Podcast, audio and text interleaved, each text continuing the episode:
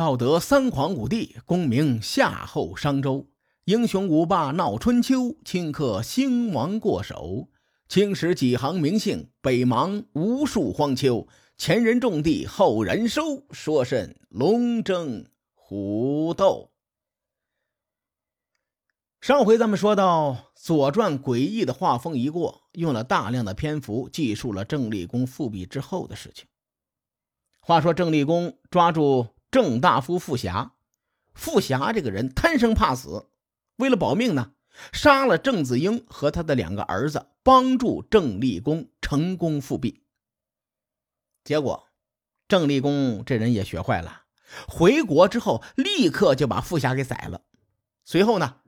派人对袁凡说：“说傅霞这个人呐，对国君有二心呐，他已经受到了应有的惩罚。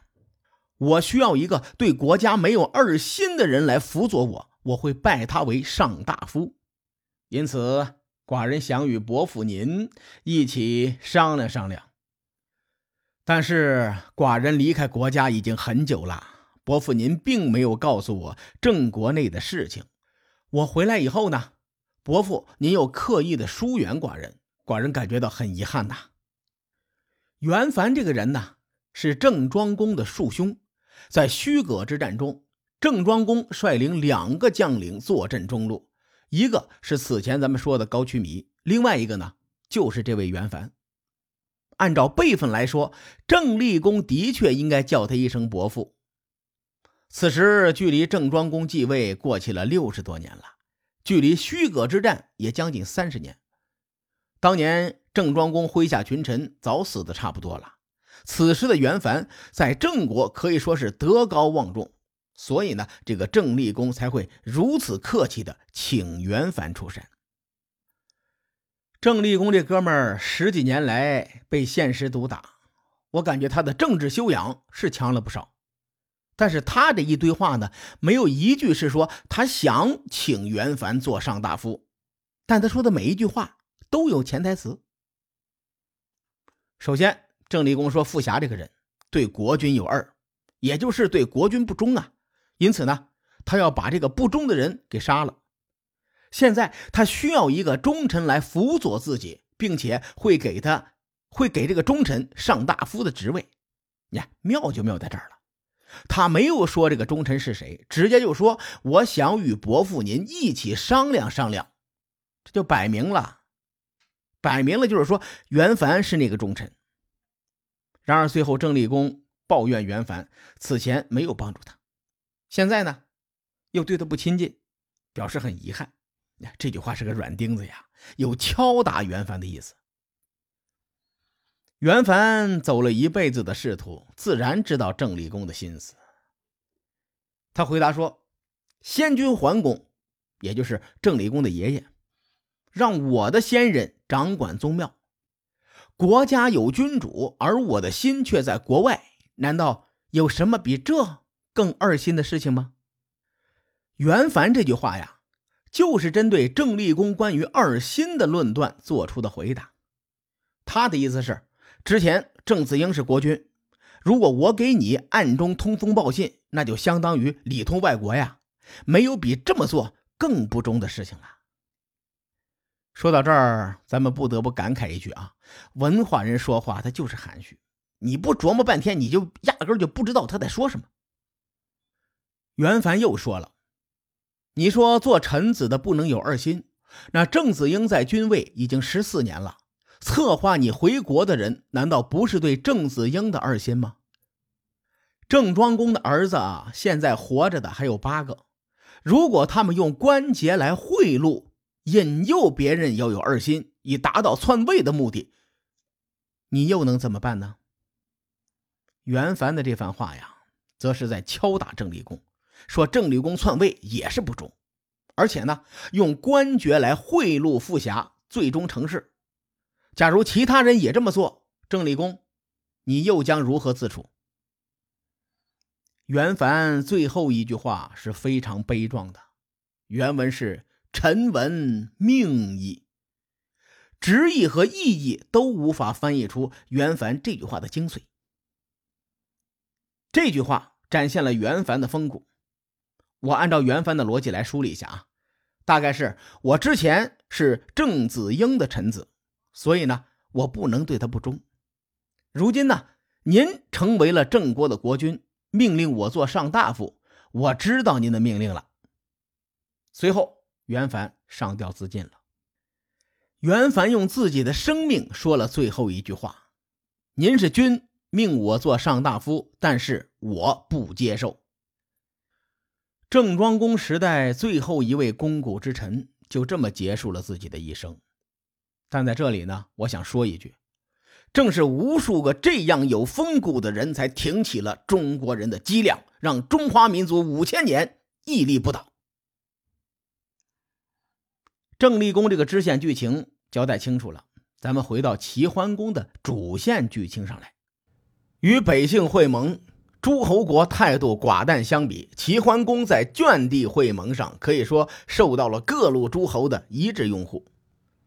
我简单的复述一下齐桓公与圈地会盟参与者的关系，大伙一定会觉得哦，原来是这样。咱们先说周天子代理人单伯。